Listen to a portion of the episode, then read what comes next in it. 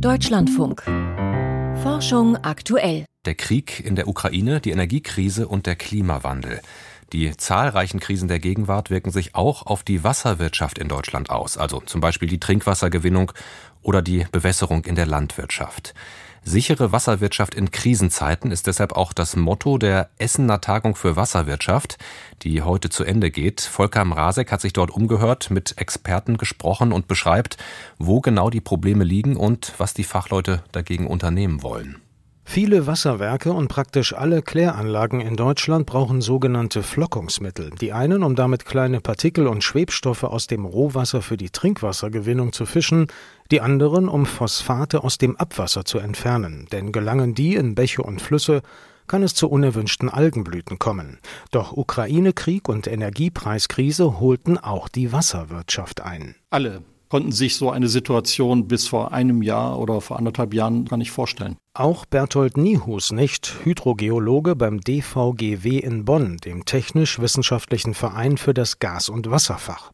Mit einem Mal gab es keine Flockungsmittel mehr auf dem Markt. Das sind bestimmte Chemikalien, Eisenchloride oder es werden auch Aluminiumsulfate beispielsweise eingesetzt. Und gerade bei den Chloriden sind die Alarmglocken angegangen weil wir dort gesehen haben, dass man an diesen Rohstoff nicht mehr rankommt. Ihre Eisenchloride bezieht die Branche von der chemischen Industrie. Dort fallen sie laut Nihus als Abfallprodukt an, zum Beispiel bei der Herstellung von Titandioxid, einem beliebten Weißpigment. Aufgrund der explodierenden Energiepreise und weil das Marktgeschehen gerade so war, dass jetzt auch keine große Nachfrage da war, haben eben die Hauptproduzenten gesagt, wir stellen jetzt erstmal die Produktion ein.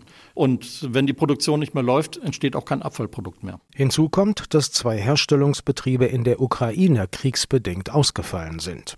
Die Menge an Flockungsmitteln, die Kläranlagen und Wasserwerken jetzt in der Krise fehlt, ist ziemlich groß ungefähr wahrscheinlich in Deutschland 13.000 Tonnen für die Trinkwasserseite. Auf der Abwasserseite, die brauchen ganz andere Mengen. Die jüngsten Zahlen, die man jetzt ermittelt hat, da reden wir von ungefähr eine Million Tonnen im Jahr, die man in Deutschland braucht für die Abwasserbehandlung. Ohne ausreichende Mengen an Flockungsmitteln haben es Kläranlagen zum Teil nicht mehr geschafft, den Grenzwert für Phosphat im Abfluss einzuhalten. Allerdings sei das bisher nur in Einzelfällen geschehen, sagt der Bonner Experte. Funktioniert die Flockung bei der Trinkwasseraufbereitung nicht mehr richtig, kann es zu einem Braunstich durch Eisenpartikel kommen und zu einer Trübung des Wassers. Bei einer späteren Desinfektion werden dann Krankheitskeime unter Umständen nicht mehr so gut eliminiert. Nötig sei die Flockung vor allem dort, wo Trinkwasser aus Oberflächenwasser gewonnen werde, sagt Berthold Nihus, also in Talsperren etwa. Also von der Betroffenheit her, da kristallisiert sich Sachsen heraus, jetzt als Bundesland. Ein Großteil seiner Trinkwasserproduktion beruht auf Talsperrenwasser. Und in Sachsen ist es tatsächlich so, dass dort durchaus ein Viertel der Bevölkerung von dem Problem betroffen sein könnte. Und in anderen Ländern, nach den mir vorliegenden Informationen, ist es unternehmensspezifisch. Die Anlagenbetreiber fahren jetzt notgedrungen im Streckbetrieb, das heißt, sie dosieren ihre Flockungsmittel nicht mehr so üppig wie vorher. Viele haben alternative Substanzen getestet und sind, wo es möglich war, umgestiegen. Zudem müssen die Flockungsmittel jetzt nicht mehr den höchsten Reinheitsgrad aufweisen. Bisher funktioniert das Krisenmanagement im Trinkwasserbereich offenbar gut. Wir haben keine Überschreitung des gesetzlichen Grenzwertes der Trinkwasserverordnung.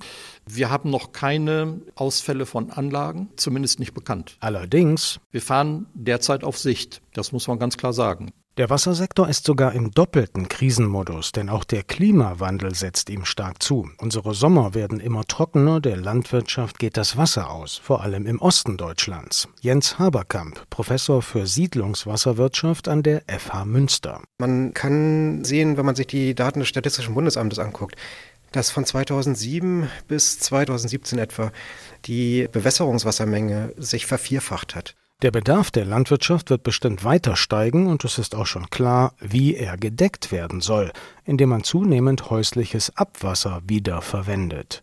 In mehreren Projekten des Bundesforschungsministeriums wird das im Moment erprobt. Eines dieser Projekte wird von der TU München federführend geleitet. Da gibt es schon technische Anlagen. Da geht es darum, in der Region Schweinfurt das Kommunalabwasser so weit aufzubereiten, dass es für die landwirtschaftliche Bewässerung, aber auch für die Bewässerung zum Beispiel von Sportplätzen genutzt werden kann. Haberkamps eigenes Projekt ist im dürregeplagten Brandenburg angesiedelt. 200.000 Leute seien dort nicht ans Kanalnetz angeschlossen. Ihr Abwasser werde gesammelt, regelmäßig abgepumpt und von Tankwagen zur Kläranlage gefahren, sagt Maximilian Ross, Doktorand in Haberkamps Arbeitsgruppe. Die entwickelt gerade einen mobilen Membran-Bioreaktor. Er soll die Abwässer aus den Sammelgruben nutzbar machen. Die Idee ist jetzt, dass man anstatt einem Tankwagen hinten den Tank entfernt und unsere Kläranlage draufsetzt, also den Membran-Bioreaktor, und dann vor Ort das Wasser aufreinigt und den Landwirten vor Ort das Wasser zur Bewässerung zur Verfügung stellt. Keiner möchte Fäkalkeime oder Arzneirückstände auf dem Acker. Aufbereitetes Abwasser muss frei davon sein. Das erfordert zusätzliche Reinigungsschritte. Auf jeden Fall schon mal eine Desinfektion mit UV-Licht zum Beispiel. Der Aufwand für die Klärung von Abwässern wird also größer und das Ganze teurer. Jens Haberkamp sieht dennoch keine Alternative. Es ist leider Gottes absehbar, dass wir in Zukunft als Folge des Klimawandels weniger natürliche Wasserressourcen zur Verfügung haben werden. Die Kostenfrage wird dementsprechend nach und nach in den Hintergrund rücken. Es geht dann nur noch um das Wie und Wo. Wie sich der Krieg in der Ukraine, die Energiekrise und der Klimawandel auf die Wasserwirtschaft in Deutschland auswirken. Ein Beitrag von Volker Mrazek.